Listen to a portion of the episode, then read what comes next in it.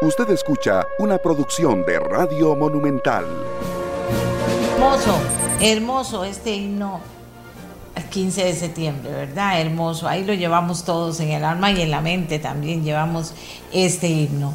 En este mes de septiembre nos acompaña desde hace muchos años que tomamos la decisión de que nos acompañara en el programa, hace muchísimos años, en el mes de septiembre, este himno, para hacernos recordar esos mensajes maravillosos que dejaron nuestros antepasados y que están presentes todavía. Si usted se detiene a analizar este himno, ve que están presentes y se valen, y se valen todo este mensaje maravilloso que nos dejaron nuestros antepasados.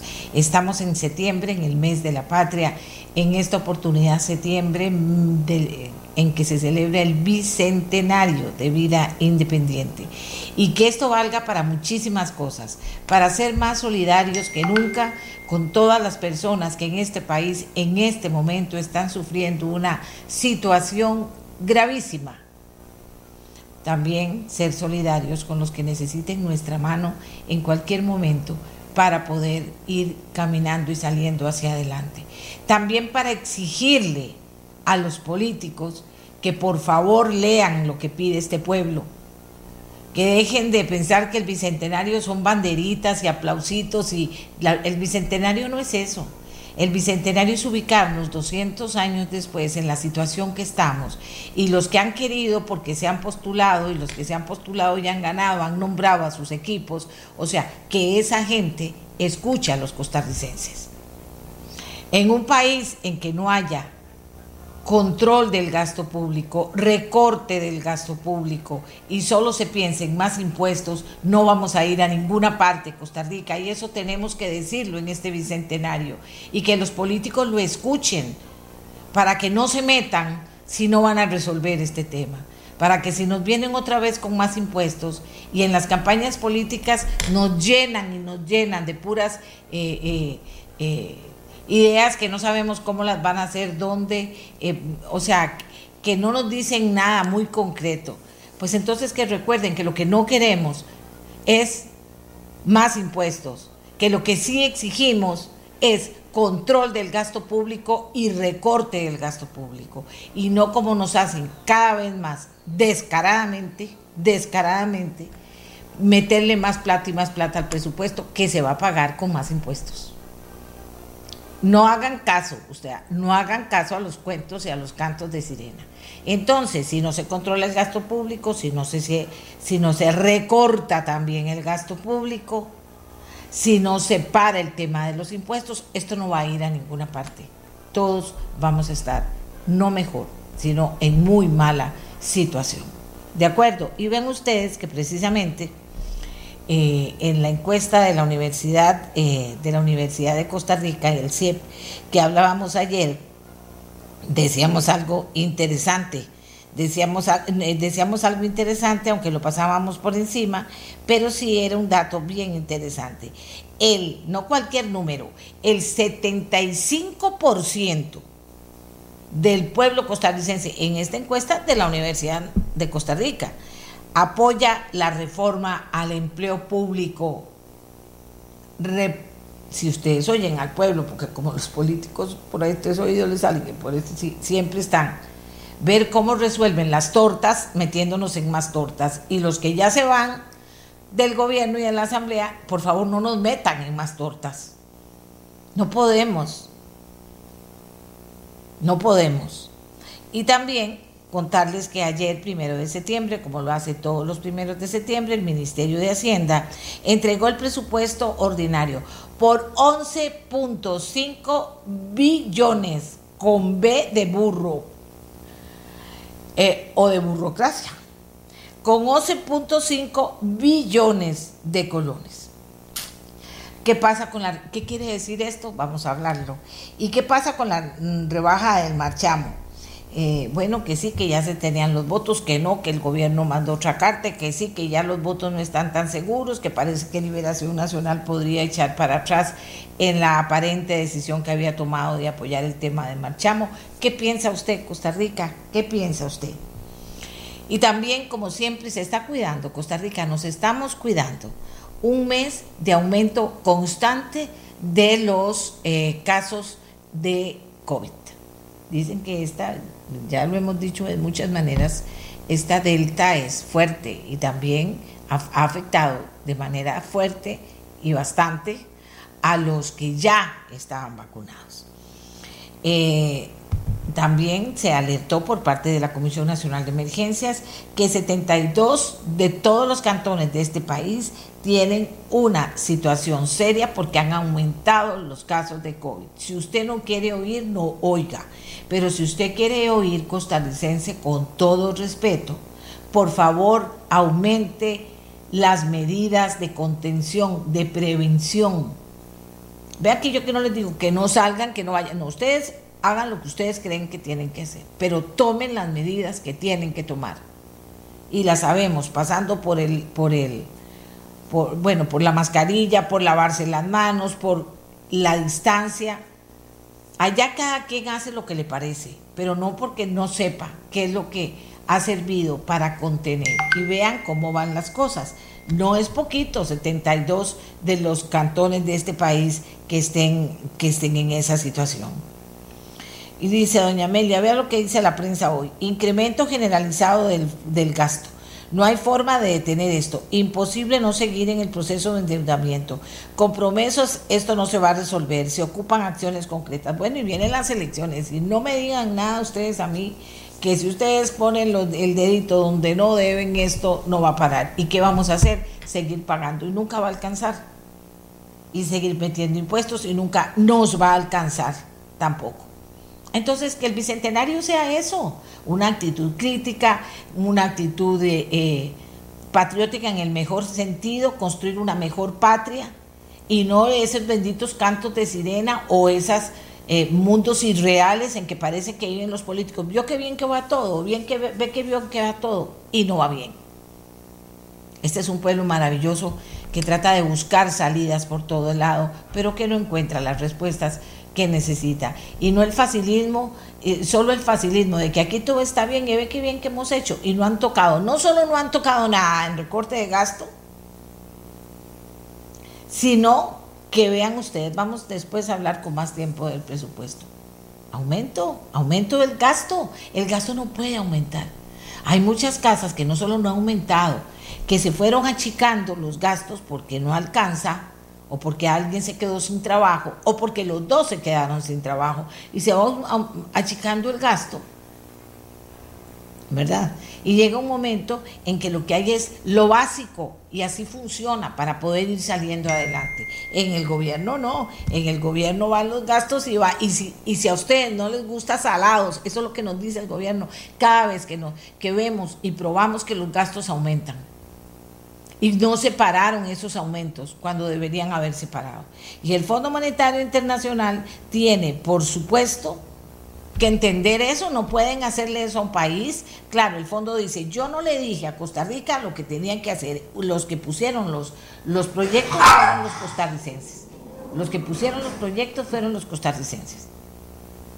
Bueno, a ver cómo les va, ¿verdad? El, fondo no dice, yo les dije que, el aumento en los alquileres, en las casas de, en las casas que se convirtieron ahora en todas en casas de lujo, yo no les dije eso, yo no les dije, o sea, yo no les dije, lo que viene ahí en los proyectos lo, decidió Costa Rica.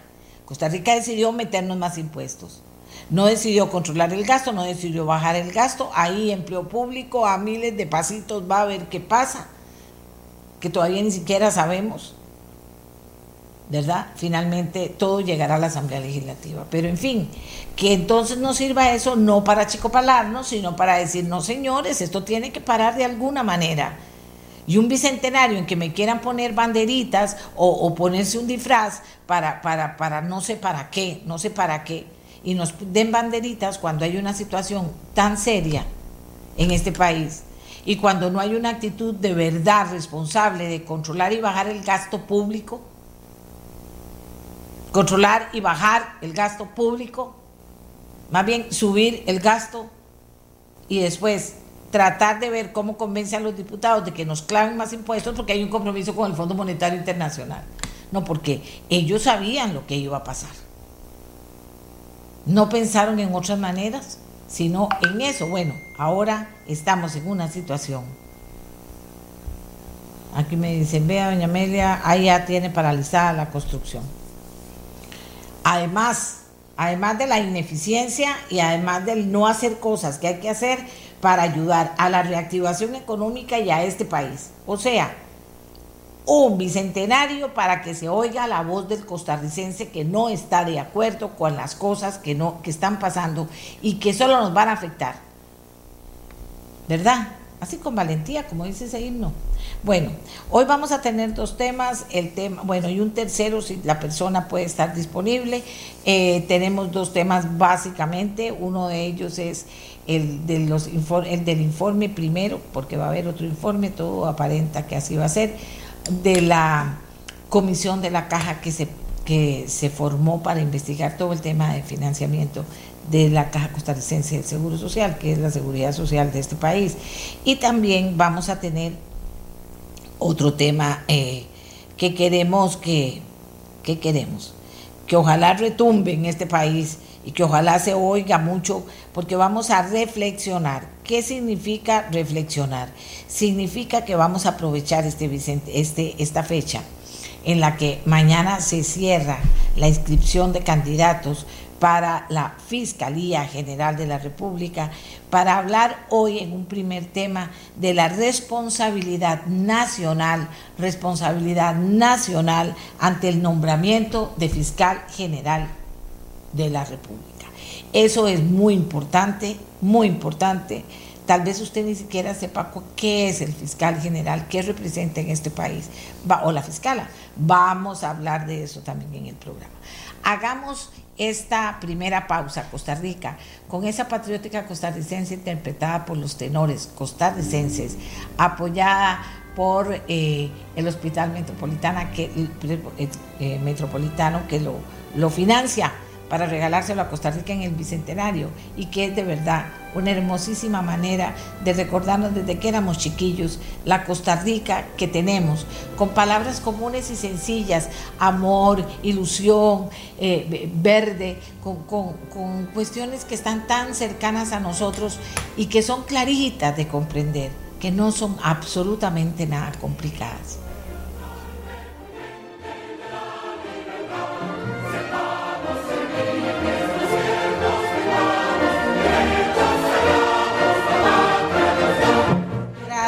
La patria nos da, derechos sagrados la patria nos da.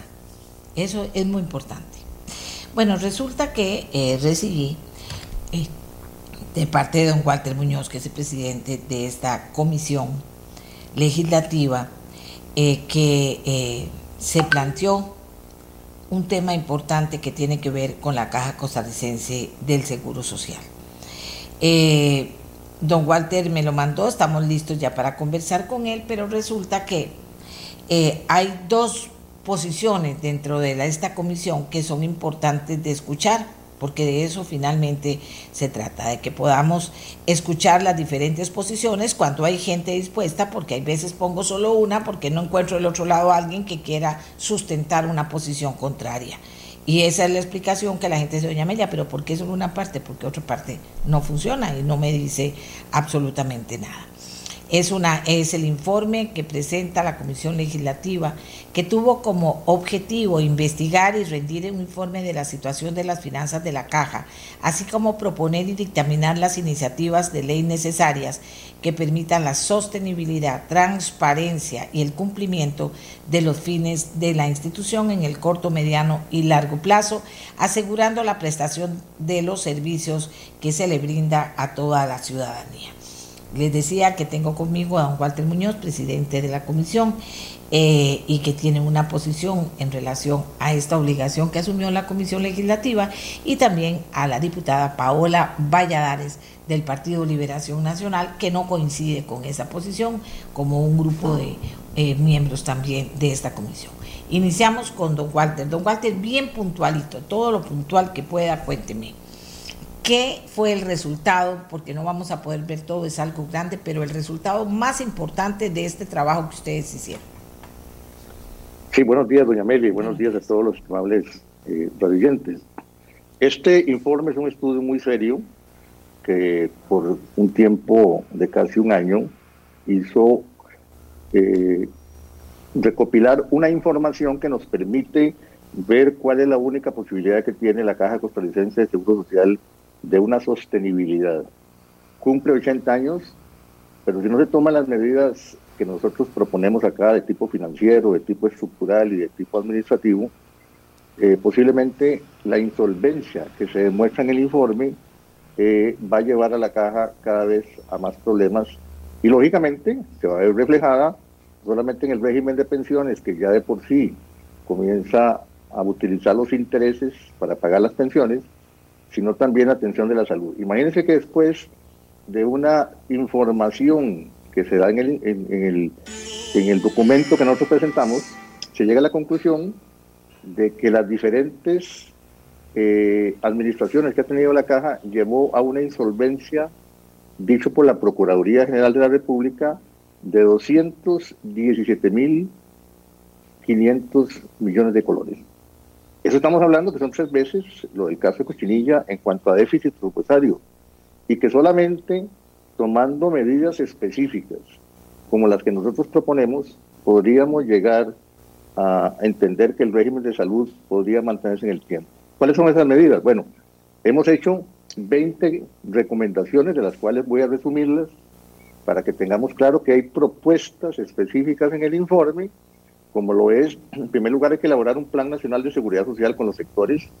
La caja no puede ser de una administración y cada cuatro años cambiar las políticas que por sí no existe el plan nacional. Necesitamos establecer como política de Estado ya la caja para los próximos 10, 15, 20 años. Desde ese punto de vista, el tema financiero, estamos proponiendo eh, presentar algunos proyectos de ley que lleven recursos frescos para el financiamiento de los regímenes. Uno de ellos es el traslado del régimen de riesgos del trabajo del INSS a la caja, que le daría miles de millones y que podría sanear sin aumentar las cuotas de los asegurados.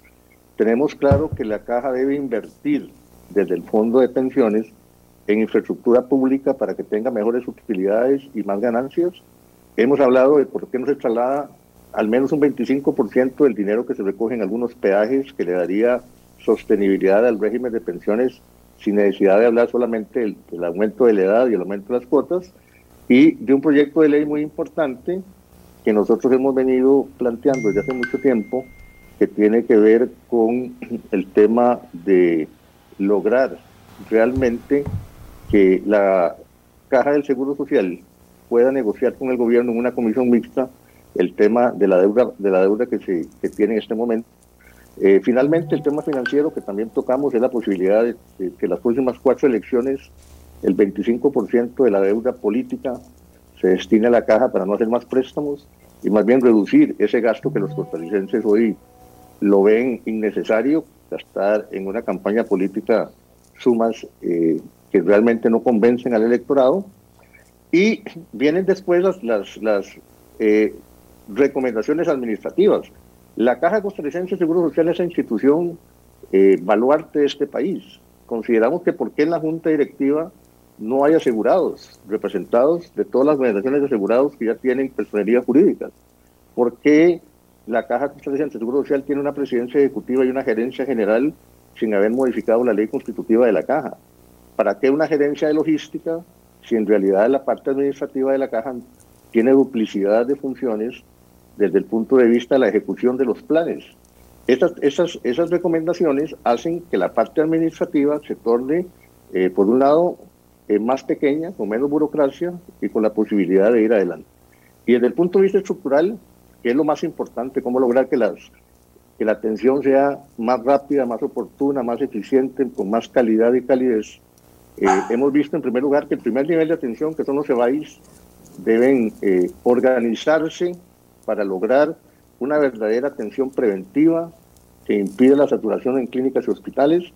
Eh, creemos que la infraestructura de la caja en clínicas y hospitales podría llevar a la posibilidad de, de, de más turnos para bajar las, los tiempos de espera en cirugías, en procedimientos. Eh, estamos presentando un plan de formación de recurso humano eh, para que la caja tenga en los próximos años suficientes especialistas en el país que puedan entonces lograr esa, esa atención. Y eh, nos parece fundamental en proyectos como el EDUS que ha costado 75 millones de dólares, que se revise la seguridad, la confidencialidad del expediente, mejorarla como instrumento tecnológico para lograr entonces aprovechar este tipo de, eh, de planes. Nosotros, eh, en general, me parece que, el, el, informe es conciso, lleva documentos que pueden ayudar a las autoridades de la caja. Hemos planteado también este tema tan, tan discutido de los eh, trabajadores independientes y pequeñas empresas, que le corresponde a la caja, no a la asamblea, llegar a un acuerdo con estos sectores para una moratoria que logre que pasen a la formalidad para lograr mantener el número de cotizantes de la institución. Vea que importante que por, cada persona pensionada se necesitan siete personas laborando. Y si no generamos que esos sectores vuelvan a la formalidad para cotizar en un régimen como el IBM que tiene millón quinientos mil cotizantes para poder mantenerse, en el régimen de salud que necesita esas cotizaciones, solamente la Junta Directiva podría entonces llegar a acuerdos con ellos para seguir adelante. No es la Asamblea Legislativa la que tiene que condonar eh, o autorizar la condonación de deudas. Y eh, me parece muy, perdón. No, ¿le parece muy importante? Y el, tema de fortalecer la Comisión de Inversiones y contratar una auditoría externa para determinar el estado de las inversiones de la caja es muy importante para nosotros. Pero el punto central si los asegurados únicos y legítimos dueños del Seguro Social, de acuerdo a la Organización Panamericana de la Salud, quieren que se les diga el estado real de los regímenes de salud y pensiones, es lograr separar la dirección actuarial de la presidencia ejecutiva. La dirección actuarial, que tiene que estar en manos de un actuario formado en ese campo, es el que puede decir cuál es el estado del régimen de pensiones y el régimen de salud. Y no lo dice con certeza porque depende de la presidencia ejecutiva que ha archivado algunos estudios actuariales, básicamente porque los lleva al colapso y entonces no hemos tenido una información transparente. Entonces me parece que la dirección actuarial debe separarse, debe ser un órgano independiente que esté en contacto con los asegurados, que le diga al inicio de año en un informe cuál es el estado real, si va a tener sostenible, si está con problemas, para que todos sepamos con transparencia cuál ha sido la, administración que tenemos. Eh, nosotros consideramos que en el tiempo de pandemia también la Contraloría General de la República debe investigar con un informe el tema de las compras y también la Contraloría General de la República debe darnos un informe de cuánto le ha costado la corrupción o actos de corrupción en la caja. Nosotros tenemos el dato de que le ha costado alrededor del 4% del presupuesto total, o sea, si estamos hablando de un presupuesto de 2.9 billones de, colones, esa es una, cifra muy alta. Entonces no podemos eh, lograr la solvencia ni la sostenibilidad de la caja si no tenemos cambios financieros, administrativos, estructurales y atacamos la corrupción como un principio fundamental dentro de la institución. Ok. Eh, muchas gracias al doctor. Yo le pedí a Paola Valladares que no suscribe este informe y que hay otros compañeros que apoyan la posición de ella, que también por favor nos, nos hablara de por qué no lo suscriben. Por supuesto que todos estos temas se volverán a profundizar en futuros programas, son importantes, no pueden pasar desapercibidos. Eh, doña Paola, ¿cuál es la posición de los que no suscribieron este informe? Bueno, muy buenos días, doña Amelia, y muy buenos días a quienes nos ven y nos escuchan por todas las redes que ustedes tienen acceso. Eh, vamos a ver, coincidimos quienes conformamos eh, la comisión investigadora de la caja, de que la caja es el pilar fundamental de la paz social de este país. Ciertamente, eh, con todos los inconvenientes que ya hoy el país vive, si no tuviéramos nuestra seguridad social, yo creo que las cosas estarían realmente peor. Sin embargo, eh, el objetivo primordial de la comisión era investigar y proponer soluciones reales para eh, mantener esa estabilidad financiera en el corto, mediano y largo plazo, ¿verdad? Tenemos claridad de que la caja es un monstruo de institución y cuando digo un monstruo de institución es que realmente es eh, bien grande en donde inicialmente habíamos planteado que era necesaria dividirla como por ejes. ¿Y por qué digo por ejes? Bueno, todo el tema de pensiones, que es eh, lo que hoy a los costarricenses nos tiene todavía muchísimo más preocupados, porque posiblemente en el 2030, 2036, eh, pues ya no tengamos el contenido económico para poderle hacer frente eh, a todo el tema de pensiones y tenemos las pensiones del régimen no contributivo que sencillamente no alcanzan para sobrevivir. Luego teníamos el eje enorme del tema de infraestructura, en donde en este país construimos hospitales cada 25 años. Y el tema administrativo, eh, teníamos pues listas de espera y todo este tipo de cosas que ciertamente hay mucho que corregir, pero que podíamos haberlo eh, dejado pues no de lado porque el objetivo de la comisión era proponer acerca de la sostenibilidad financiera. Dicho esto, nosotros los que no suscribimos el informe, pues no coincidimos en la mayoría de los aspectos de eh, las conclusiones o incluso de cómo se manejó el tema de la comisión. Ciertamente hay cosas importantes, hay cosas de control político, pero me parecía una oportunidad país poder establecer soluciones. ¿Qué vamos a hacer? O sea, los costarricenses hemos aumentado la expectativa de vida y eso ha hecho además que eh, pues entonces los recursos vayan siendo cada vez más escasos, además de la cantidad de personas que hoy se mantienen en la informalidad.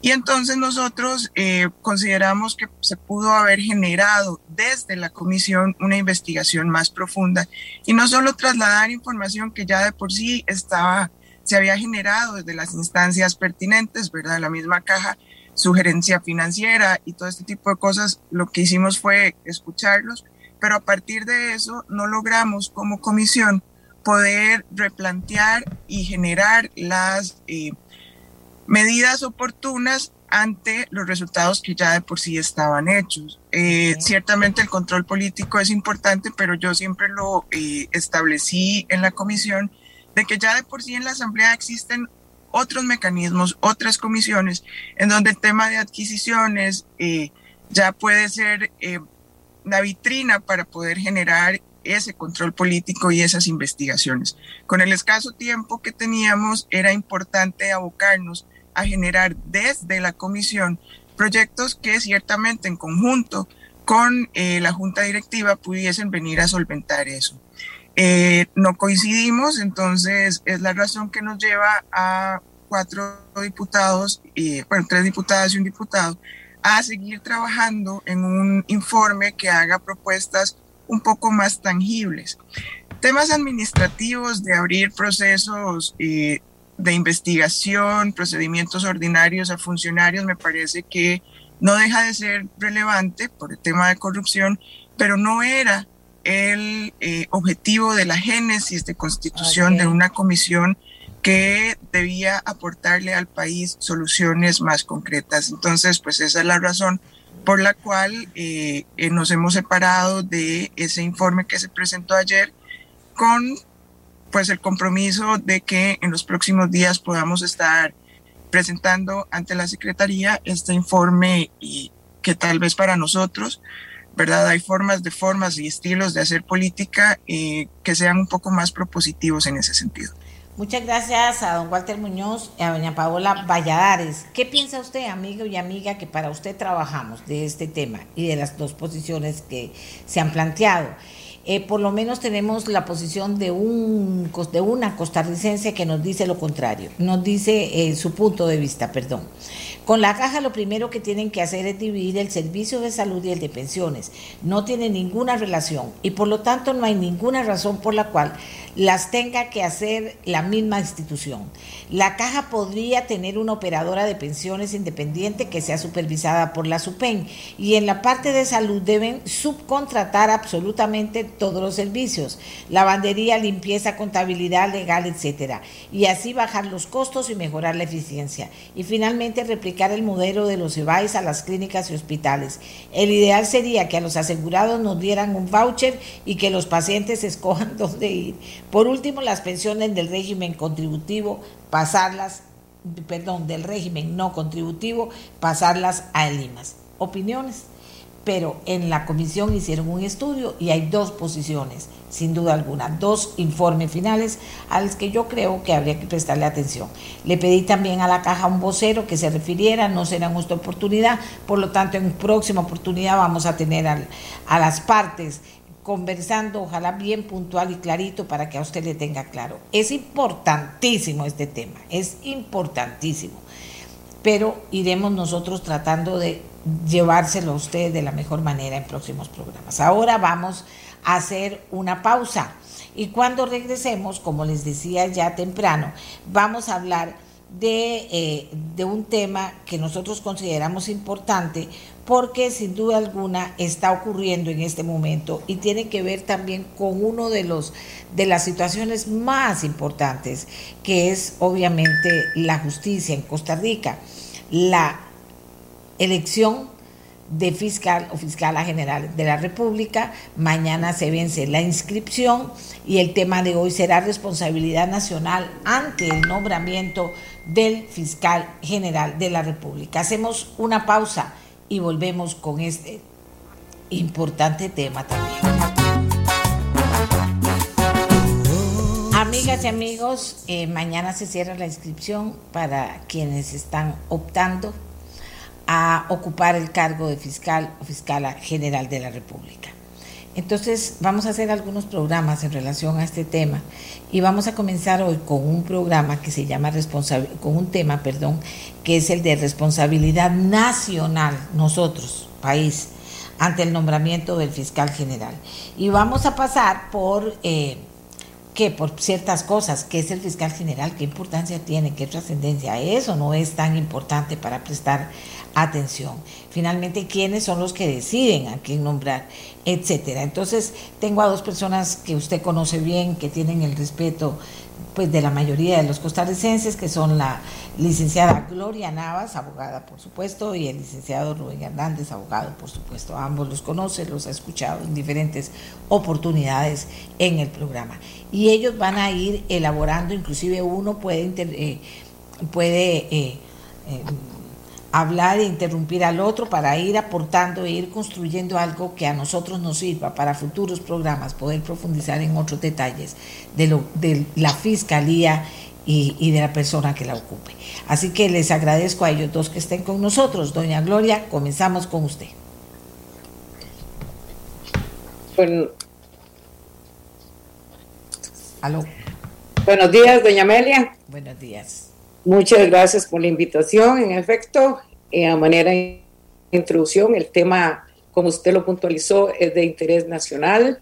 Eso significa, sobre todo cuando estamos celebrando 200 años de vida independiente y democrática en nuestro país, que la ciudadanía se involucre, que la ciudadanía esté enterada, que la ciudadanía manifieste su opinión porque el tema del nombramiento del fiscal general de la República implica el nombramiento de uno de los funcionarios con mayor poder en Costa Rica.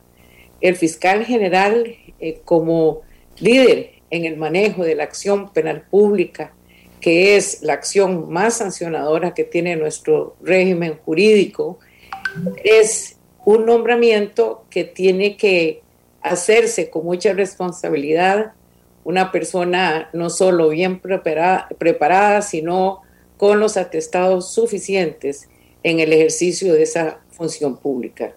El órgano del Poder Judicial, como lo es eh, la Fiscalía General de la República, además tiene el principio en su ejercicio de la unidad de actuaciones y dependencia jerárquica de toda esa cantidad de funcionarios que están a cargo de ese ejercicio de la acción penal. Costa Rica en este momento tiene sed de justicia.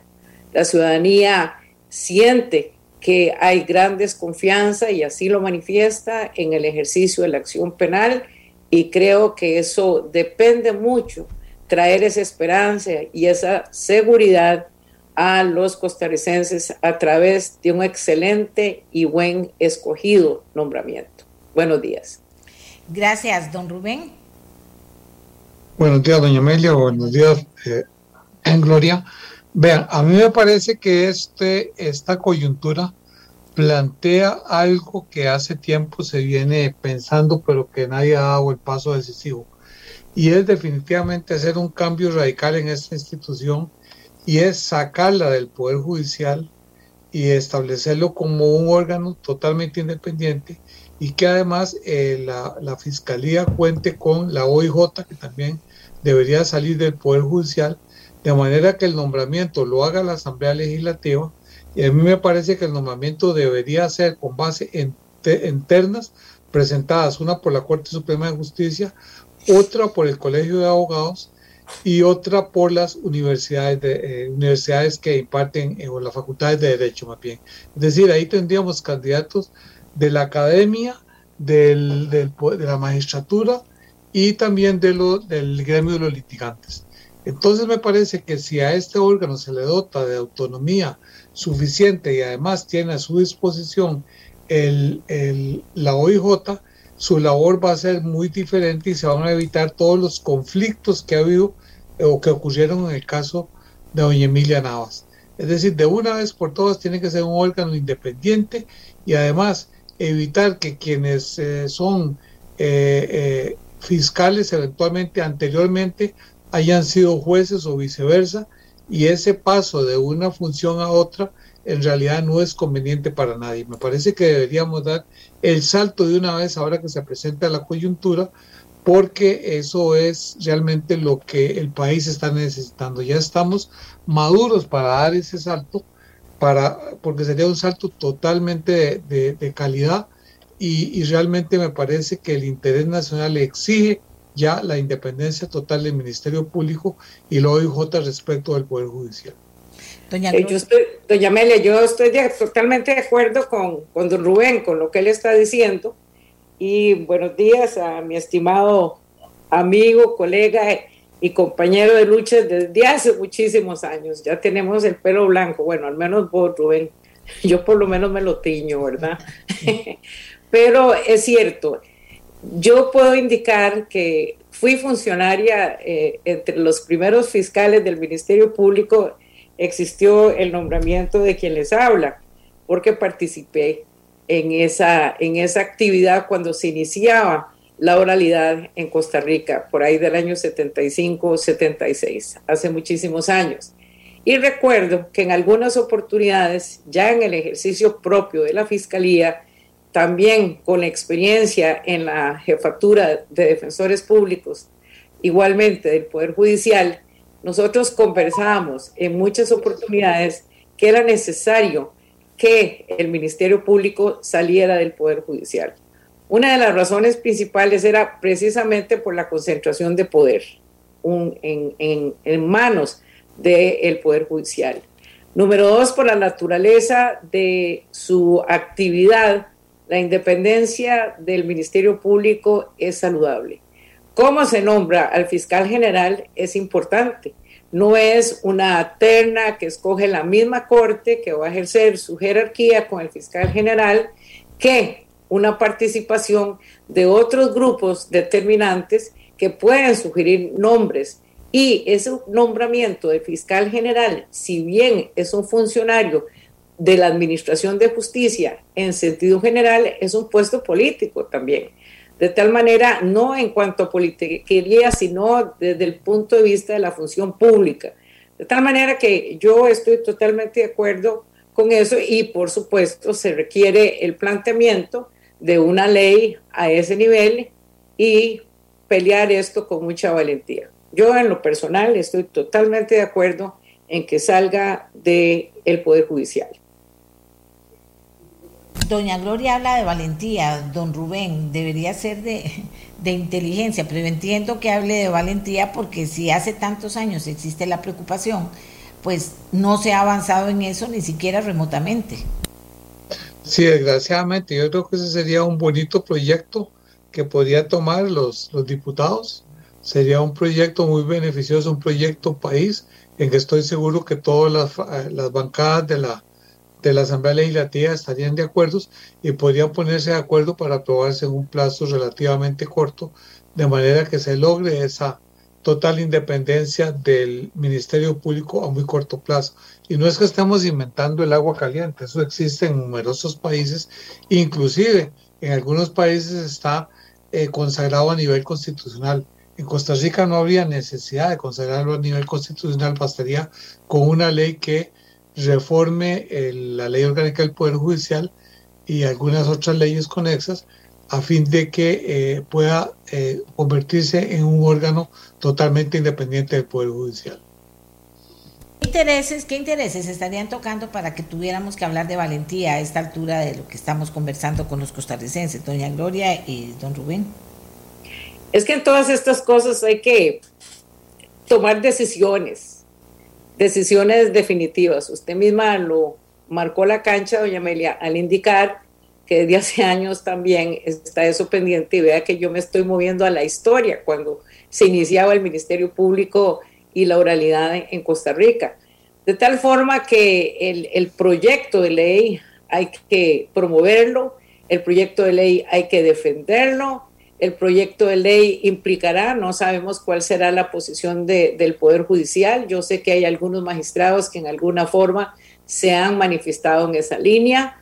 Tendría que haber una independencia presupuestaria, por supuesto, que hay que prever, pero eh, cuando yo hablo de valentía, obvio que para ser valiente hay que ser inteligente, hay que ser preparado, hay que ser decisivo, pero para promover una ley de este tipo, donde sabemos que hay muchos intereses que quieren ejercer ese control, la Corte Suprema de Justicia, eh, eh, la Corte Plena es un órgano que no estoy criticando yo ni estoy diciendo que hay corrupción ahí, pero ciertamente tiene demasiado poder en sus manos.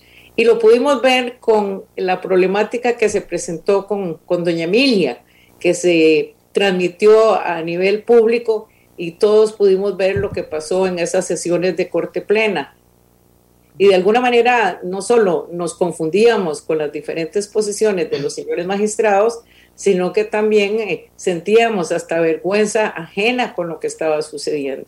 Y hubo una gran confusión en la decisión, eh, hubo confusión en la decisión y se le pidió a ella que se retirara y ella renunció y en fin, ya está hasta denunciándonos a nivel internacional. Eso quiere decir que la concentración de poder de todos estos órganos, incluyendo la defensa pública y otras entidades más que están alrededor del Poder Judicial, tienen que salir. Incluso se ha considerado eh, de importancia la salida también, la independencia de la sala constitucional, que es una supersala, de tal manera que es algo esencial. En Costa Rica tenemos gente más que capacitada para redactar un buen proyecto de ley y promoverlo, pero tiene que haber voluntad política. Don Rubén. Lo ideal es que el proyecto saliera o partiera de la misma Corte Plena, pero yo lo dudo porque, como dice Gloria, hay demasiada concentración de poder en la Corte Plena y recordemos que todo el que tiene poder eh, es muy difícil que renuncie voluntariamente a él. De manera que yo creo que va a ser muy difícil que el proyecto parta de la Corte Plena, que es donde lógicamente debería partir, así como también eh, convertir a la Sala Constitucional en un órgano constitucional independiente del Poder Judicial.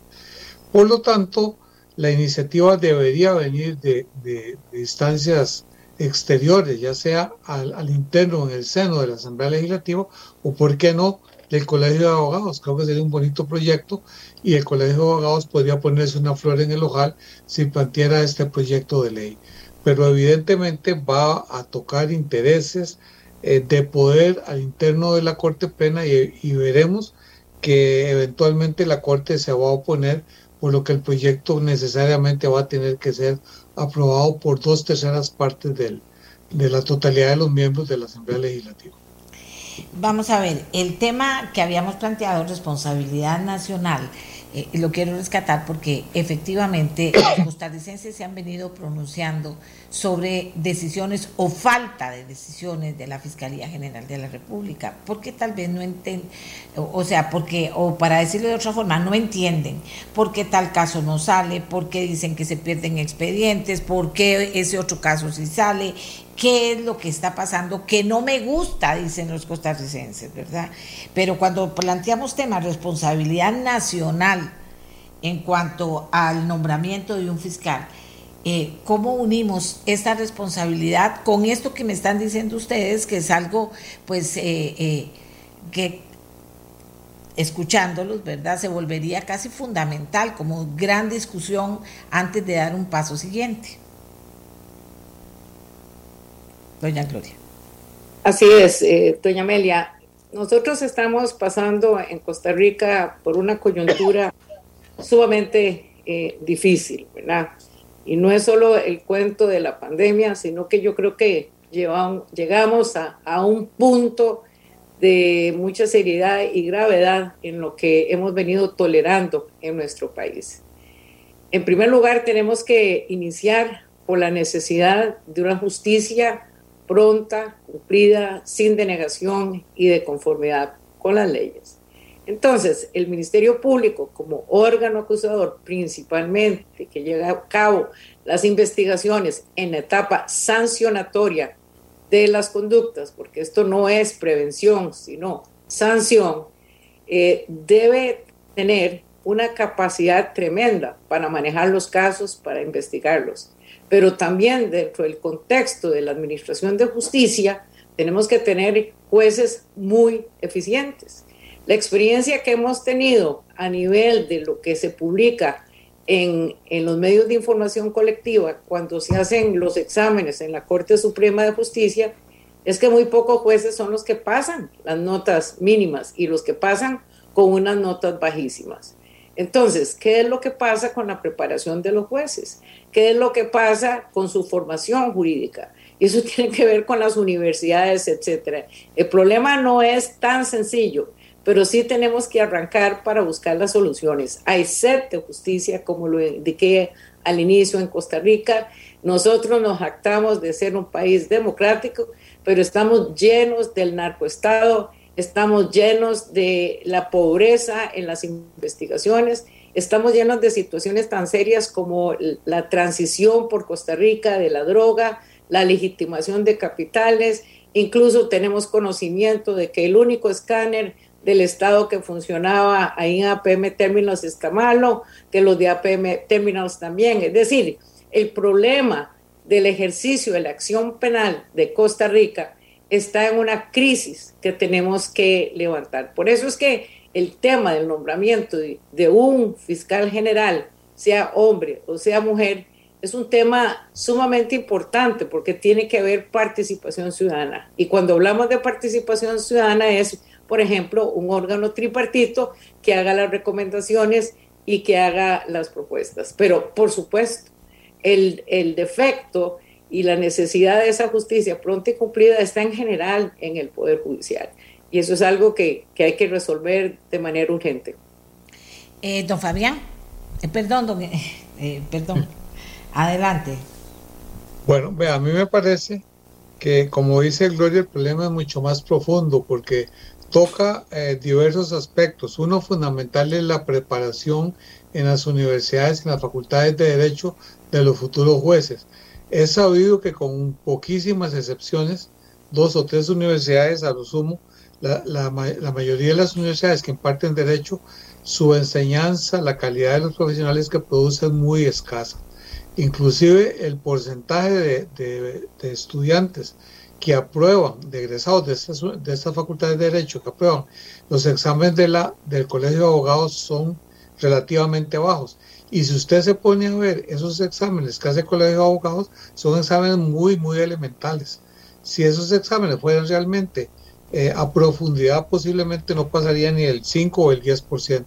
Si uno toma cualquier examen de esos de, graduación en, el Colegio de Abogados, son cosas elementales que si ya no son capaces de contestar eso, no, no entiende uno cómo pasaron por las aulas de una facultad de derecho. Entonces ahí comienza el primer problema, es decir, los futuros jueces no tienen la formación jurídica necesaria para ejercer bien su cargo.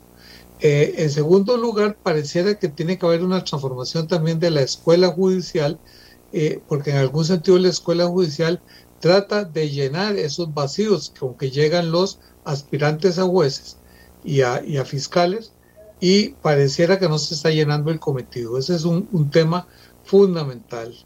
El otro caso me parece que hay un tema de falta de organización interna y eso pareciera que hace falta la, la, la concurrencia de, ingenieros de ingenieros este, eh, especializados en esa materia que saben diseñar procesos ¿Por qué? Porque lo, los abogados no somos aptos para ese tipo de, de actividades y muchas veces eh, los asuntos, los casos se podrían eh, lograr que se resuelvan en plazos más breves si hubiera procesos más racionales, más, eh, más céleres, de manera que también hoy día hay que tomar en cuenta el uso de, la, de, de los recursos tecnológicos que se utilizan en el Poder Judicial, pero todavía a una escala totalmente insuficiente. Es decir, el problema es muy complejo.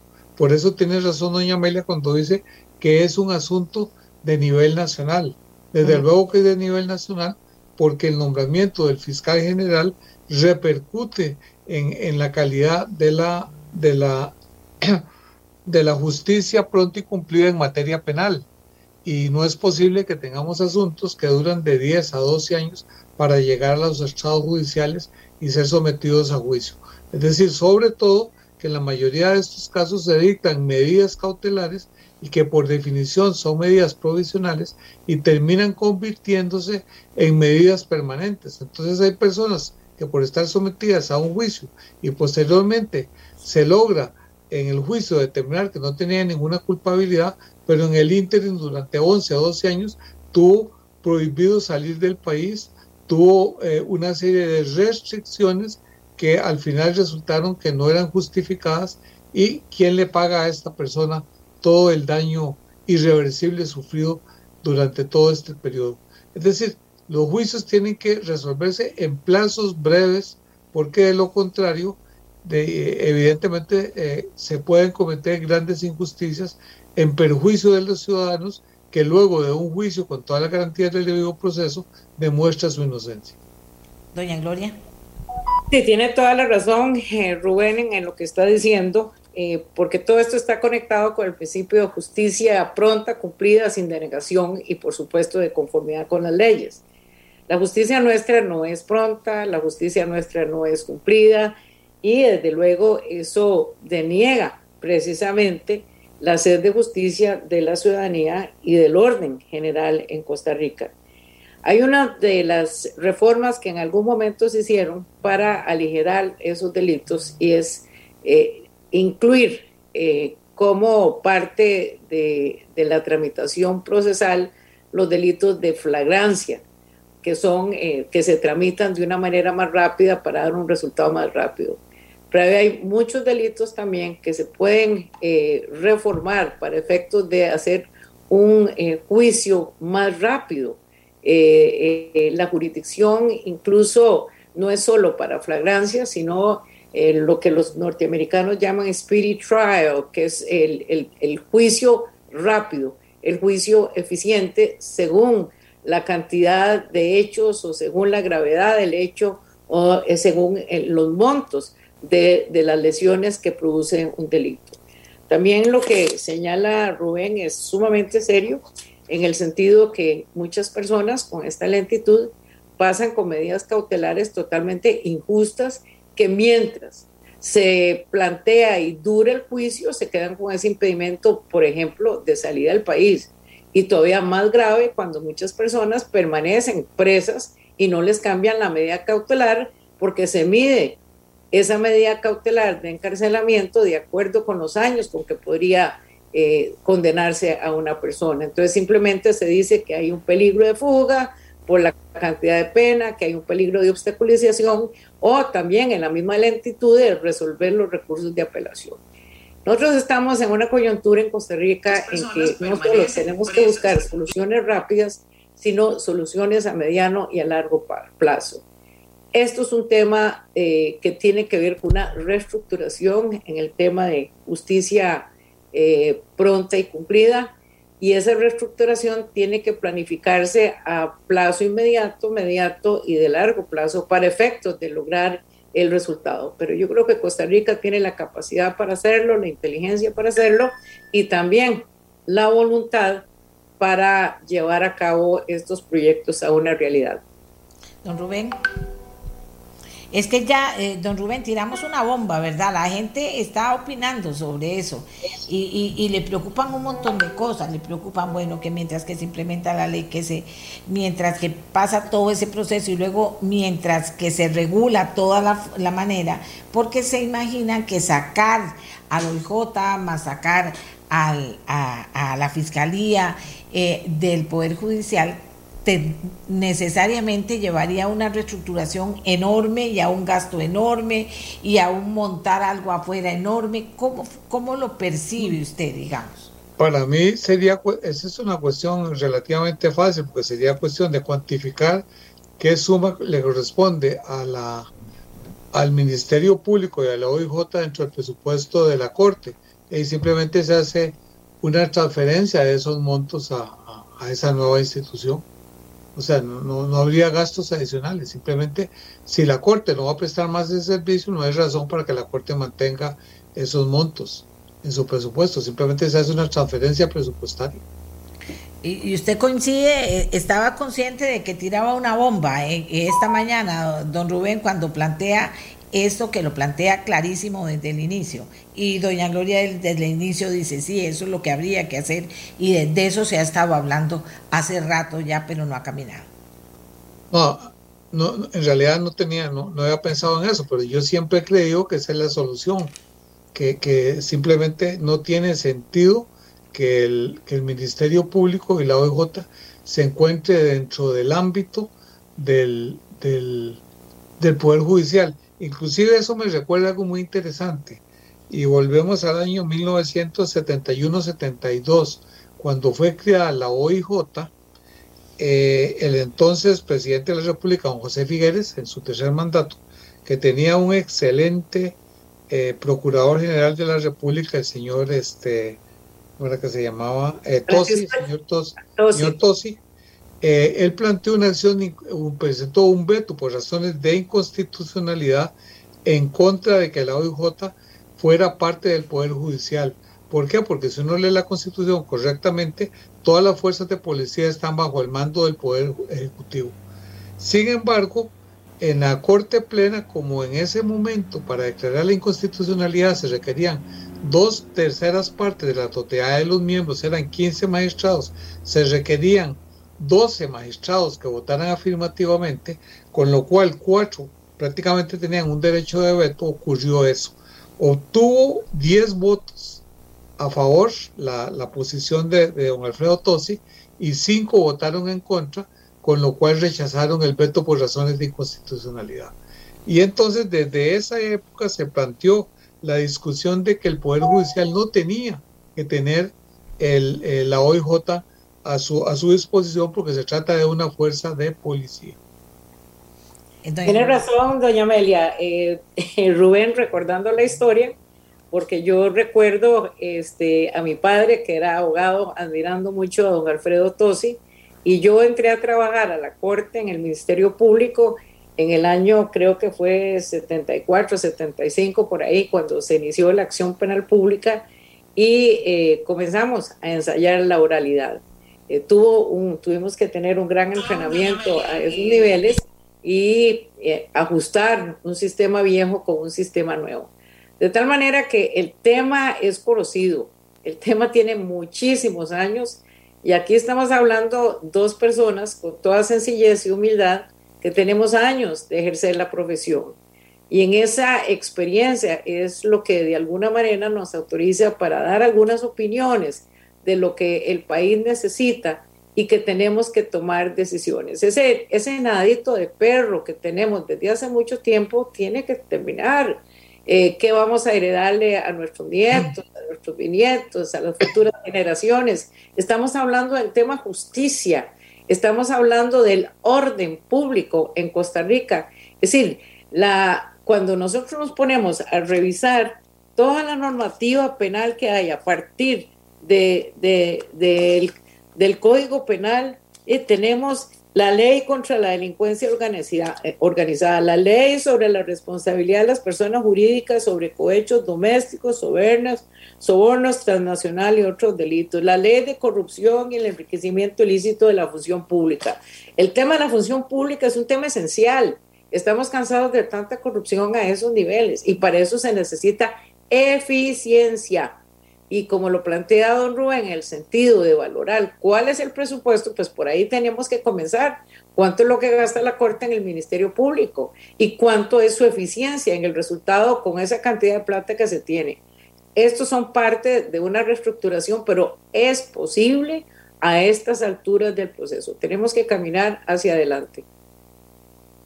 Don Rubén, ¿quiere aportar algo más al tema, a este concreto? No, me parece que, que más o menos ya hemos esbozado todos los, los principales problemas. Evidentemente no hemos abordado todos, pero en relación con el Ministerio Público creo que básicamente hemos abordado la mayoría de los problemas que hay en la actualidad y las posibles soluciones, que obviamente dependen ya de, de los eh, actores políticos. Dice don Rubén, un señor que, que lo comenta ese, pregúnteles. Ciertamente es una materia sensible, sin embargo creo que no tenemos ninguna posibilidad real de revertir este problema de justicia lenta y cada día se ralentiza más porque es como llover sobre mojado.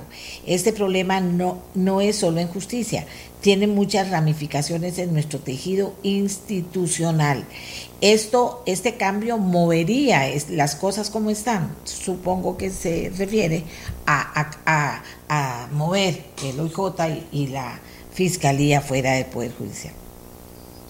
Bueno, vea que eh, eso es muy, muy difícil de, decirlo, de predecirlo, porque las instituciones en última instancia son lo que las personas a su cargo la, la hacen. Es decir, usted puede tener la mejor regulación normativa sobre una institución, pero si las personas que las pone a manejarlas no funcionan, eh, no pasa nada. Viceversa, una institución puede tener una regulación defectuosa, pero si las personas a cargo de ellas tienen una gran capacidad organizativa y de operación, eh, eh, evidentemente van a ser mucho más eficientes. Entonces esto en última instancia descansa sobre la calidad humana, la pericia humana de las personas que sean elegidos en esos cargos. Por eso es que es fundamental el nombramiento del nuevo fiscal general de la República. Tiene que, eh, la Corte Plena tiene que acertar en esta ocasión y nombrar una, una persona que reúna todas las características o todos los requisitos necesarios para lograr no solo un ministerio público que sea eficiente, sino también eh, eficiente, pero además que logre hacer realidad ese principio de justicia pronta y cumplida. Doña Gloria. Totalmente de acuerdo. Em, esto es una coyuntura histórica en nuestro país. Opino que no podemos sentarnos a llorar, sino que tenemos que actuar. Hay tiempos en que tanto discurso tiene que cesar para movernos al plano de la acción. Em, la situación es muy seria, es gravosa pero el nombramiento de un fiscal general que siempre trata de, originarse en un funcionario judicial hay poca competencia y que prácticamente se dice que internamente esos nombramientos están prácticamente decididos. Por eso es tan importante en este caso concreto que tiene que ser una persona muy plantada, muy preparada, de excelencia profesional y la Corte entre los candidatos que llegan, porque ya se cerró el concurso, creo que la Corte Plena incluso debe dedicar algunas sesiones a hacer interrogatorios a esas personas que van a ser nombradas. ¿Cuál es su capacidad? Y para eso tenemos 22 magistrados de todas las salas reunidas en la Corte Plena para que hagan un examen más eficiente y más profundo de las calidades y si no es de lo mejor lo que llega a la Corte para votar, pues simplemente declaran desierto el concurso y lo vuelven a convocar para lograrlo. Esas cosas son decisiones importantes para este país si es que queremos tener un futuro dentro de un régimen democrático, eh, eficiente y justo como se necesita en estos tiempos. La Corte Plena tiene que tomar decisiones muy serias en este caso y creo que ese fiscal general es uno de los que tiene que ser abanderados en la reforma que estamos planteando. Nosotros estamos haciendo referencia, tanto Rubén como quien les habla, de que tiene que hacerse el proyecto de ley, tiene que irse adelante hacia esas reformas estructurales, porque si no, no avanzamos y seguimos en esta situación de desesperanza que hemos venido teniendo en los últimos años. Nos dicen aquí, la tarea que se avecina para el nuevo titular de la Fiscalía, el combate a la corrupción, eliminar los altos índices de impunidad, abatir el rezago de las averiguaciones previas propias del sistema anterior y de las carpetas de investigación concernientes al sistema acusatorio, tener un auténtico servicio de carrera en procuración de justicia, tener controles internos sólidos y eficientes, así como una capacitación adecuada para los operadores del sistema. Son retos que apenas se vislumbra para una organización naciente, dice don Mario Arias que nos escribe desde Nueva York. Totalmente de acuerdo. Tiene toda la razón. Eso es lo que hay que hacer. O eso debería ser el fiscal general. totalmente de acuerdo. Lo que está indicando es cierto. Se ve que se trata de una persona con, con conocimiento de causa. Y hay que hacerlo, pero hay que ponerse las pilas y dirigirnos hacia ese fin que es tan importante para la nación. Otra persona, vamos a ver, don Nelson Briseño, dice doña Amelia, vamos a ver, lo denomina Ministerio Público, pero no goza de autonomía de la Corte Plena, eso no está bien. Don Rubén. Sí, bueno, eh, sí, sí tiene autonomía en el ejercicio de sus funciones, pero evidentemente hay un, hay un, nexo, un condicionamiento al ser el fiscal general nombrado por la Corte Plena y evidentemente ahí este, hay, digamos, una relación que no permite que haya, digamos, una total independencia del fiscal general respecto del, de la Corte Plena. Mientras ustedes más hablan, dice aquí, estos señores tienen toda la razón, pero uno ve la urgencia y sin embargo cómo implementar esa urgencia, cómo aterrizar ese proyecto, porque llegó el momento de hacer muchos cambios, pero alguien tiene que empezar haciéndolos. Podría ser este un primer cambio en tantos cambios que hay que hacer en Costa Rica en este bicentenario. Yo creo que sí, que eh, tal vez esa sería una bonita labor para el Colegio de Abogados. Para colegio, ok, Colegio de Abogados, vuelve a repetir don Rubén, doña Gloria. Yo creo que Colegio de Abogados y también eso es una responsabilidad política. Yo creo que debemos aprovechar el momento histórico en que estamos. Esto es un tema político, en el buen sentido de la palabra, de tal manera que, que sería interesante hacer como ciudadanos, porque esto es el poder ciudadano, de plantear el reto a los diferentes partidos políticos que están en este momento ya iniciando toda la carrera electoral, que incluyan en sus programas de gobierno temas sobre este tipo de reestructuración muy concreta que tienen que ver con la administración de justicia. Eso es ponerse a trabajar y hacerlo. Eh, nosotros como miembros del Colegio de Abogados, incluso Rubén y yo, podemos hacer el planteamiento a la Junta Directiva y que se nombre la comisión para que comience a trabajar. Porque también del Colegio de Abogados nosotros sabemos muy poco. Es decir, casi, en mi opinión, que se ha convertido en, en un órgano eh, concentrado también, pero que hay gente muy capaz ahí involucrada, de tal manera que eso es una petición que se puede hacer a la Junta Directiva, que se lleve a la Asamblea General y si es necesario se haga la comisión para iniciar a trabajar un proyecto de ley. Costa Rica tiene gente inteligente y gente preparada. Es decisión, doña Amelia. Bien, ya está en la web disponible la información a la ciudadanía. Hay seis personas que se están postulando. Carlos Israel Díaz, Manuel Gerardo Fallas, Edwin Retana, Rodolfo Gerardo Corrales, Andrés Olsen, Cristian Agustín Ulate. Y la pregunta de las personas, ¿hay alguna manera, hay alguna manera de blindar, dice, a un futuro fiscal para que no veamos esta serie de cosas y casos que están pasando, que están haciendo fila y que se pierden en el camino? Don, don Rubén, blindarlo. No, y eso en última instancia va a depender de, la persona. Claro. Es, imposible poder predecir eso porque uno no sabe cómo, quién va a ser el elegido en primer lugar y luego el elegido cómo va a, responder ante el enorme reto que tiene. Eso es totalmente impredecible.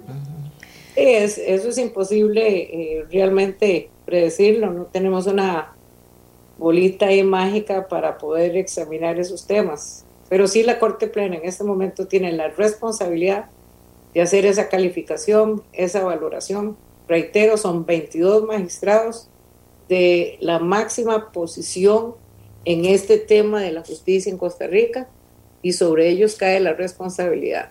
Aceptar los candidatos, no aceptar los candidatos, devolver las ternas, hacer interrogatorios en la Corte Plena para tomar una correcta decisión. Ese nombramiento, mientras no hagamos las reformas de ley, es por cuatro años. Y tenemos dos antecedentes bastante oscuros con los fiscales generales, en el caso de doña Emilia Navas y también de don Jorge Chavarría. Este, dos situaciones donde los dos fiscales han tenido que salir del país, no porque se necesita un cambio positivo simplemente, sino por irregularidades que se les achacan. Eso es desesperante, muy triste y nos somete a nosotros casi que en una depresión colectiva de ver que eso es lo que pasa con la justicia. Pero podemos enderezarla. Yo tengo esperanza. Podemos enderezarla. Aquí dice, pero de acuerdo a eso, ninguna persona que se postule muy joven sería apropiado, dice alguien aquí. Don Rubén. Bueno, sí, evidentemente yo creo que en esos cargos pesa mucho el factor, eh, el factor de experiencia. Y la experiencia solo se adquiere con los años. Por eso yo siempre he propuesto de que se reforme la constitución para eh, pasar el requisito para ser magistrado de 35 a 50 años. En ese, en ese sentido, tenemos el ejemplo de, la, de Inglaterra. Siempre se dice que el sistema inglés es el mejor sistema judicial que existe. Y una de las condiciones fundamentales que tiene el sistema judicial inglés es que nadie puede ser un juez superior si no tiene al menos 50 años, sobre todo los miembros, digamos, del equivalente en Inglaterra de, nuestra Corte Suprema de Justicia. Y además es un nombramiento directo de la reina y hasta el momento nunca nadie ha, ha, rechazado el nombramiento al cargo de magistrado de la, de la Suprema Corte de Inglaterra. ¿Por qué? Porque se considera que es, a esa edad ya tiene la suficiente madurez. Si hizo dinero o fortuna durante el ejercicio profesional, ya posiblemente después de los 50 no lo va a lograr. Y entonces se considera la culminación de la carrera y un honor muy grande. De manera que eh, eso garantiza que tienen una, un poder judicial de primera categoría y perfectamente en Costa Rica tenemos que llegar a eso, que los magistrados no tengan menos de 50 años. ¿Por qué? Porque hay casos en que vale más la experiencia que el conocimiento, que el tener tres o cuatro doctorados o cuatro eh, maestrías en, determinada materia. Es decir, me parece que es importantísimo que en el caso de los magistrados y también en el del fiscal general eh, exista eh, una edad mínima para ser elegido indudablemente la, la experiencia en esta materia tiene una importancia capital. Doña Gloria, también muchos intereses a favor o en contra, ¿cómo estaría el tema? Sí, claro, eh, siempre hay intereses a favor y en contra, eso es inevitable. Pero el tema que está tocando Rubén es sumamente importante, el tema de la edad, eh, porque la experiencia le da a la persona madurez jurídica y madurez en relaciones humanas, en el conocimiento del comportamiento humano. En este momento, si usted revisa eh, la lista de jueces, hay un montón de jueces sumamente jóvenes que están saliendo de universidades, universidades que no son tan competentes y les digo con toda honestidad, a uno se le para el pelo la forma en que resuelven. Eh, eso hay que corregirlo y parte de la corrección es la madurez jurídica que pueda tener una persona. Por eso eh, totalmente de acuerdo con esas experiencias internacionales.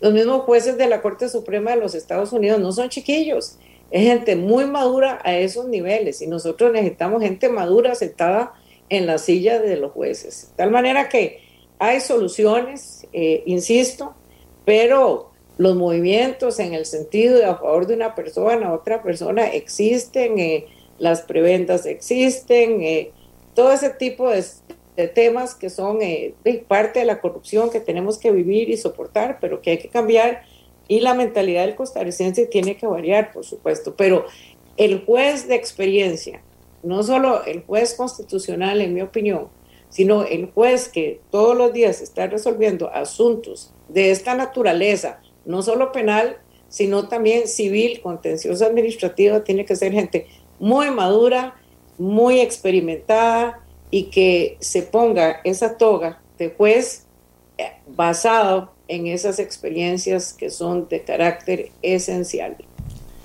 Vamos a ver, don Rubén, aquí por eso le dije una bomba. La gente interesada está opinando con más o menos conocimiento, porque hay otra gente que dice, no me atrevo a opinar porque este es un tema muy serio. Sí es un tema muy serio y muy importante, yo estoy de acuerdo.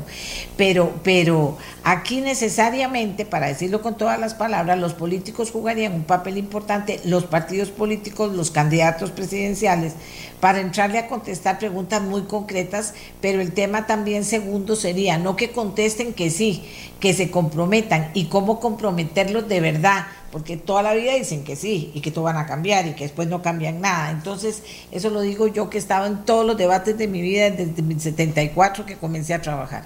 Entonces, don Rubén y doña Gloria, un ejercicio interesante en esta campaña para tirarlo en un nivel en el que definitivamente habría un compromiso previo de los candidatos y de los diputados. Don Rubén, ¿qué piensa? Eh, sería muy interesante, pero tendría que ser alguien como el Colegio de Abogados que lance ese reto y que consiga la firma de todos los candidatos de que si llegan al poder van a, a prohijar la aprobación de esta, de esta legislación sería interesante, o, o, que parte de un grupo, de un grupo, un grupo cívico también. Eh, doña Gloria. Sí, desde luego. Yo creo que este es un reto importante en una campaña electoral, porque estamos cansados de discursos populistas. Aquí tienen que venir con soluciones. Hay una gran cantidad de partidos políticos que están interviniendo, pero tenemos que ver los proyectos aterrizados. No son los grandes discursos ni quién habla muy bien o quién promete muy bien, sino las soluciones. Y así como lo indica mi colega Rubén, eh, es importante, porque es un tema político, por supuesto, de participación eh, eh, ciudadana en que tenemos que vigilar que efectivamente se traigan esos proyectos, pero en blanco y negro, no, no, no, no tiene que ser en el discurso y llevarlos a un compromiso a esos niveles. Por otro lado, el grupo cívico también es sumamente importante, pero ese grupo cívico también tiene que tener el apoyo del Colegio de Abogados, que me parece que es un grupo de poder sumamente importante en estos tiempos y a esos fines. Creo que es posible y el control político ciudadano implica que se nos presenten buenos proyectos, proyectos aterrizables y que puedan caminar hacia adelante para un futuro mejor. Vamos a ver, eh, aquí dice una señora que siempre escribe, excelente tema, sin justicia pronta y cumplida, estamos tostados, dice. Eh, don Rubén, eh, y doña Gloria, por supuesto, todo esto que ustedes dicen,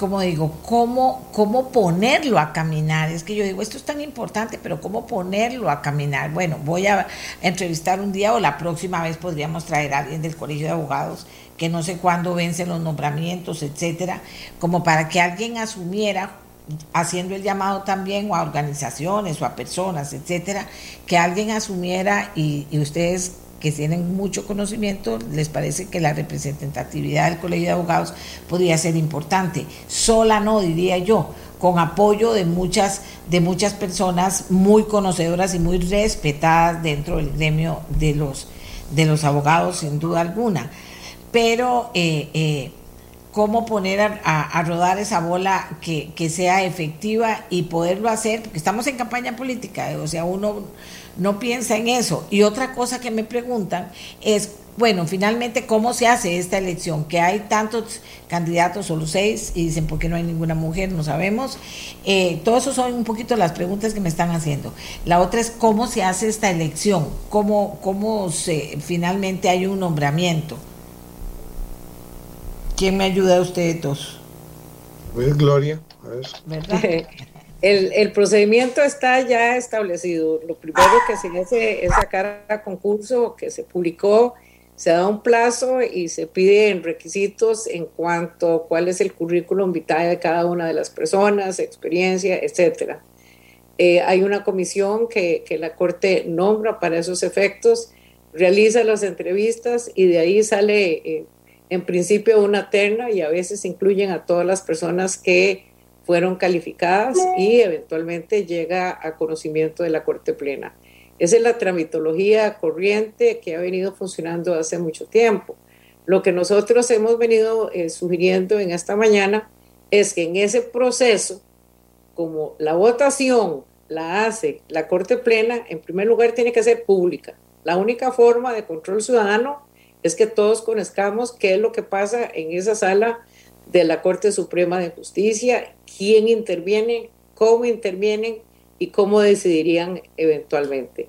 Y ahí es donde también entra la propuesta de que los propios magistrados, aunque sea una terna de una comisión que ya se nombró previamente, tengan la oportunidad de interrogar, de hacerle preguntas a estos candidatos en las diferentes materias que tienen que conocer. Porque hay algo importante en todo esto. Eh, el fiscal general, si bien es en materia penal, los delitos son varios. Hay delitos que son tributarios, hay delitos que, que se originan no solo en robos y homicidios, sino hay delitos que tienen que ver, que son las organizaciones criminales, donde tiene que haber conocimiento de derecho internacional y otros tipos de ramas del derecho, de tal manera que el fiscal general es una persona que tiene que ser altamente capacitada y los únicos que pueden valorar eso en estos tiempos son la Corte Plena, de manera que la oralidad en el interrogatorio, la oralidad en el conocimiento de la ciudadanía para que tengamos mayor criterio a esos niveles y luego exijamos cuentas a quienes administran justicia y quienes administran de alguna manera los intereses públicos de la nación. Eh, vamos a ver, don Rubén, ¿usted qué piensa? Ya nos dijo y nos dijo más. No, no, me parece que, que, de, suscribo todo lo que dice Gloria, exactamente eso es lo que, lo que debería ocurrir. Desgraciadamente no siempre ocurre, pero así debería ser, digamos. En un mundo razonable eso es justamente lo que debería ocurrir de tal forma que la Corte Plena escoja a la persona más capacitada e idónea para ejercer tan importantes funciones. O también poder decir que no hay ninguno que cumpla el nivel que no, desde luego, si, si, ninguno cumple lo declara de cierto y hay un nuevo concurso. Eh, eh, vamos a ver, don Rubén, usted habla de, de razonabilidad y uno diría en este momento, con todo lo que ha pasado, con toda la desconfianza, con un pueblo que ni siquiera quiere participar en política porque ya no creen las personas, no creen la justicia, o sea, con todo eso que se está dando en el país, que no es ningún secreto, eh, ¿habrán aprendido los jueces superiores de este país, habrán aprendido, habrá aprendido la Corte y todo de que debería dar ese paso adelante? Yo espero que sí, gente, gente inteligente y preparada y yo creo que que obviamente se han dado cuenta de que las experiencias, últimas experiencias no han sido muy felices que ahora tienen que tomar una resolución con mucho cuidado porque está, inclusive está en juego eh, el mismo prestigio de ellos, porque a final de cuentas vea que la gente termina eh, criticando a la Corte Plena por las malas decisiones que toma. Entonces creo que en esta ocasión tienen que actuar con pies de plomo y escoger muy cuidadosamente quiénes son las personas que, o la persona que va a hacer, eh, hacerse cargo del Ministerio Público durante los próximos cuatro años. Doña Gloria. Sí, en efecto, así es. Eh, la Corte Plena, eh, confiamos en que esos 22 magistrados que señalamos son personas capaces. si llegaron a esos puestos es porque hay un reconocimiento eh, la integración de las salas eh, al máximo. Eh, ahí están todos los miembros de la sala constitucional, que son los que crean no solo jurisprudencia en relación a los derechos humanos, a las relaciones internacionales de, los derechos fundamentales que existen, resuelven temas constitucionales, revisan la legalidad o la constitucionalidad de, de la normativa que sale de la Asamblea Legislativa, están los miembros de la sala tercera, que la sala de casación penal, que tratan del tema penal, está la sala relacionada con los temas civiles, con los temas de familia, con los temas contenciosos administrativos, de tal manera que hay gente capaz para tomar decisiones. Eh, el presidente de la Corte Suprema de Justicia es un funcionario también sumamente preparado, de muchísima experiencia. Don Fernando incluso fue fiscal general de la República, de manera que hay gente capacitada para que nosotros confiemos que van a hacer el trabajo correcto. Vamos a ver, ahí están unos nombres, nos leyeron algunos nombres, yo no sé si ustedes los conocen, yo no sé si eh, eh, yo no los conozco, no sé si la ciudadanía, como estamos hablando hoy de ciudadanía, si la ciudadanía, la, ciudadanía los conoce y ese es otro tema, porque aunque haya transparencia en la elección y la gente sin duda alguna eh, mm, pueda ver lo que pasa y todo, pero si no sabemos quiénes son, entonces ¿cómo hacemos?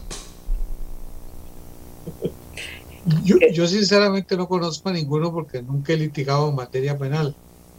Y bueno, cuando di clases, nunca daban en el rama de Derecho Público, nunca tuve relación con la materia penal, de manera que los cinco nombres me son totalmente ajenos, no, sé quiénes eran.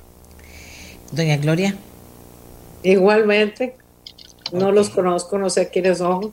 Pero bueno, para eso tiene que hacer público eh, el currículum, por eso son las obligaciones de la Corte en la tramitología de todo esto. La ciudadanía tiene que conocer, nosotros tenemos que ejercer ese control debido de lo que pasa con nuestras instituciones públicas de carácter esencial. Esto es algo que la ciudadanía tiene que estar enterada y la Corte tiene que saberlo y la Corte esperamos que reaccione a esos niveles en cuanto a la publicidad.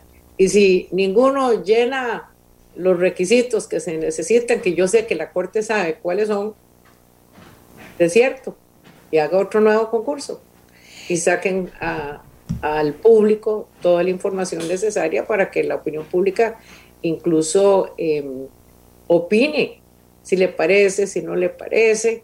Esa opinión es sumamente importante, pero Confiamos en que la Corte Plena tiene esa capacidad para tomar la decisión correcta. Estoy preguntándole en este momento al Poder Judicial, yo aquí, mientras que ustedes me están hablando, de si eso lo podría hacer el Poder Judicial. Y aquí viene otro tema.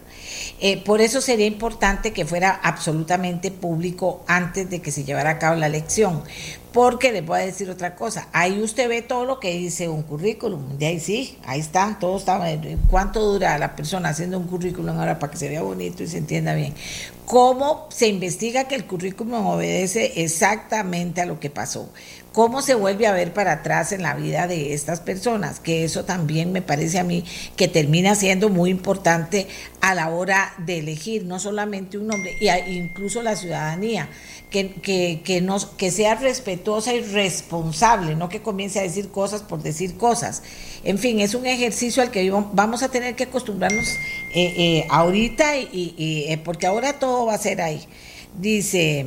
Ahí está también la información de las personas en el link, pero yo estoy diciendo algo más allá, o hacerle preguntas difíciles, o como se difíciles en el sentido del derecho, el ejercicio del derecho, etcétera, etcétera, para que sepan si esa persona está ubicada en la trascendencia que tiene. Hemos dicho, eso lo digo yo, pero que si no, eh, si no es uno de los más importantes en ejercicio de poder en este país, ¿verdad? Es el más importante o la figura más importante. Don Rubén. Sí, sí, me parece que, que, de que es muy, que muy, que muy, muy, muy, muy complicado este, esta, esta materia y, eso va a depender mucho del buen juicio de los, de los señores magistrados. Y porque muchas veces, de, eh, como dicen, el papel aguanta lo que le pongan y el currículum puede decir muchas, muchas cosas que en realidad luego en la praxis no, se demuestran que no, que no son concordantes. Existen, por ejemplo, títulos de títulos. Puede aparecer alguien que tenga un doctorado, pero no es lo mismo un doctorado en una universidad norteamericana o europea que un doctorado de una universidad de garaje en Costa Rica. No es lo mismo eh, la, publicación de, artículos en revistas internacionales que en revistas locales. Es decir, hay una serie de aspectos que hay que, que que analizar y desmenuzar con mucho cuidado y con, muy buen criterio, porque no lo que diga literalmente el currículum necesariamente se traduce en que esa persona sea la más idónea para el cargo. De manera que ahí tiene que ver mucho la sana crítica que tengan los magistrados para poder eh, en las entrevistas que realicen y estudiando a fondo los currículum, poder determinar cuál puede ser la persona más idónea para el cargo. Eh, vamos a ver, aquí me dice eh, la Comisión de Nombramiento del Poder Judicial va a realizar un proceso de entrevistas. Estas entrevistas son públicas. Ve que aquí vamos escarbando un poquito más. bueno eso. Claro que sí. Y aquí me dice una persona, eh, ¿por qué se considera, usted lo acaba de decir, doña Amelia, ya doña Gloria había hablado algo de eso, que la figura del fiscal general tiene tanto poder? ¿Qué, qué potestades son esas? El poder que tiene el, fiscal general es muy grande. El fiscal general eh, puede acusar al presidente de la Corte Suprema de Justicia, el fiscal general puede acusar al presidente de la República, investigarlo, a los señores diputados. Tiene el poder para ejercer esa acción penal pública en la medida que exista base para investigar un delito en esa cantidad de causas que existen con relación a los funcionarios públicos, en el tema del crimen organizado, es decir, tiene la policía a, su lado, tiene un ejército de fiscales bajo su mando, tiene una cantidad de diferentes fiscalías, de probidad, de homicidios, delitos contra la propiedad. Es decir, en mi opinión, el fiscal general de la República es el funcionario con más poder en Costa Rica. Don Rubén. Vea, aquí, aquí, acabo de recibir una, una, un correo de un magistrado y me dice que en su criterio los currículum vitae tienen que ser de conocimiento de, la ciudadanía en general, porque es muy importante que haya un control de todos los ciudadanos sobre la calidad y la idoneidad de los candidatos a ser fiscales generales. Me parece excelente idea y por lo tanto yo instaría a la, a la Corte Plena para que haga públicos esos currículos y, como dijo Gloria, que también la entrevista que se les haga a cada uno, ojalá pueda ser transmitidas eh, eh, por algún medio para que podamos tener contacto y tener un, de primera mano eh, la impresión de, cada uno de los candidatos. Sí, a mí el Poder Judicial oficialmente me dice que ahí están las, los currícula y que también van a estar transmitiéndose las entrevistas. Nosotros vamos a estar diciéndoles a las personas. No, y que cada persona, si tiene pruebas de algo, si tiene pruebas de algo, no que comience a hablar por hablar, también como ciudadano responsable pueda presentarlas ante las instancias que van a elegir para que, para que eso se pueda investigar, ¿verdad? Exactamente. Me parece. Eh, bueno, vea por donde llegamos, ya se nos está acabando el tiempo. Ah, bueno, doña Gloria, ¿qué piensa? Porque dejé, eh, dejé en este momento la pregunta para, para don Rubén. ¿Usted qué piensa? Sí, claro, eh, es que el control ciudadano es la base de la democracia. Uno de los problemas serios que tenemos en Costa Rica es casualmente que no existe una comunicación eh, fluida ni idónea entre el ciudadano y los que nombramos o que nos representan o donde está el poder. La Asamblea Legislativa por delegación funciona con el poder ciudadano sin embargo, eh, la conexión entre la Asamblea Legislativa y el ciudadano común y corriente que quiere expresar alguna cosa no es eficiente y eso mismo pasa con el Poder Judicial y pasa con el Poder Ejecutivo, incluso hasta con el Tribunal Supremo de Elecciones. Entonces, tiene que haber más eficiencia en el control ciudadano. El artículo 11 de la Constitución Política dice que cualquier ciudadano costarricense puede pedirle cuentas a los funcionarios públicos e incluso hasta acusarlos penalmente, al punto que el Código Procesal Penal tiene diseñada la acción popular. Pero el tema es esa comunicación. Históricamente, la coyuntura en este momento y el nombramiento de un fiscal general de la República implicará esa oralidad. Es un ejercicio que esperamos que la Corte coordine la manera en que el ciudadano puede por lo menos escuchar y hacer comentarios con respecto a lo que está ejerciendo. Pero somos nosotros los que tenemos el poder, en nosotros reside el poder de la nación.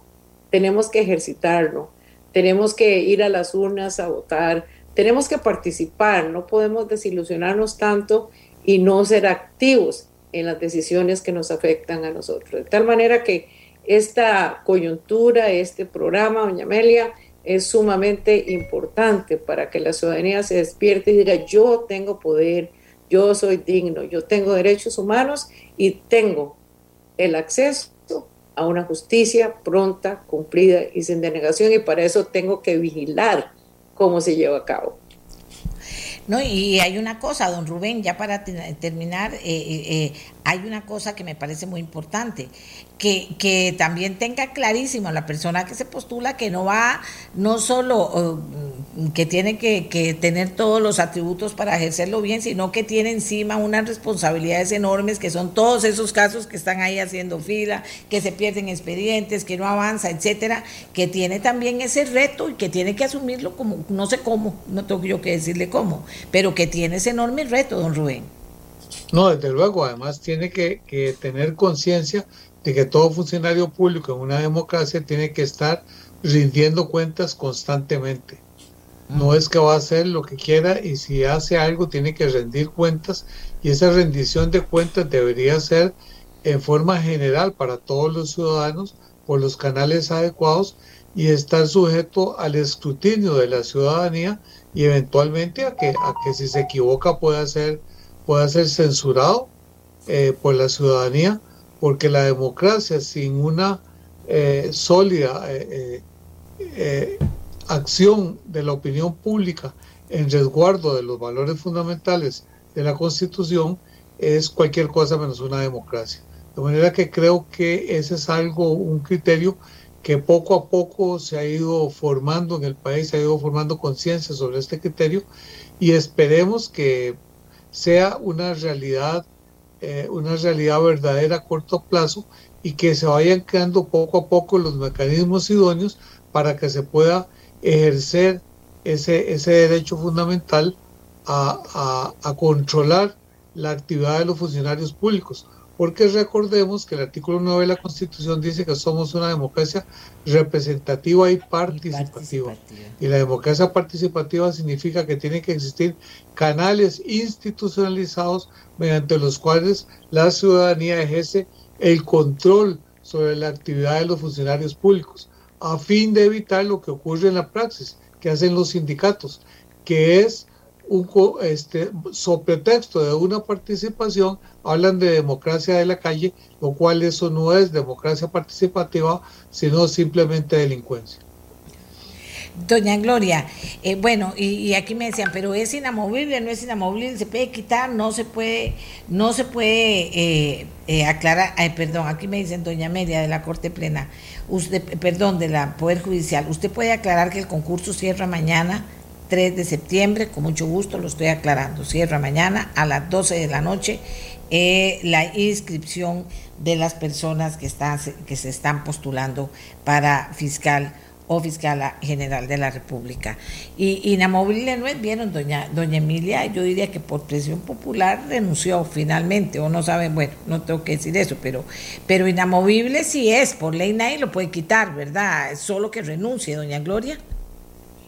No, no, sí, eh, en mi opinión, sí, la, la Corte Plena, digamos, eh, en, en, el interrogatorio, en el asunto que estaban con doña Emilia, pues evidentemente tuvo su discusión hasta dónde llegaban los poderes de ellos o no, pero lo cierto el caso es que el nombramiento es de parte de la Corte Plena, ese es el origen de ese nombramiento.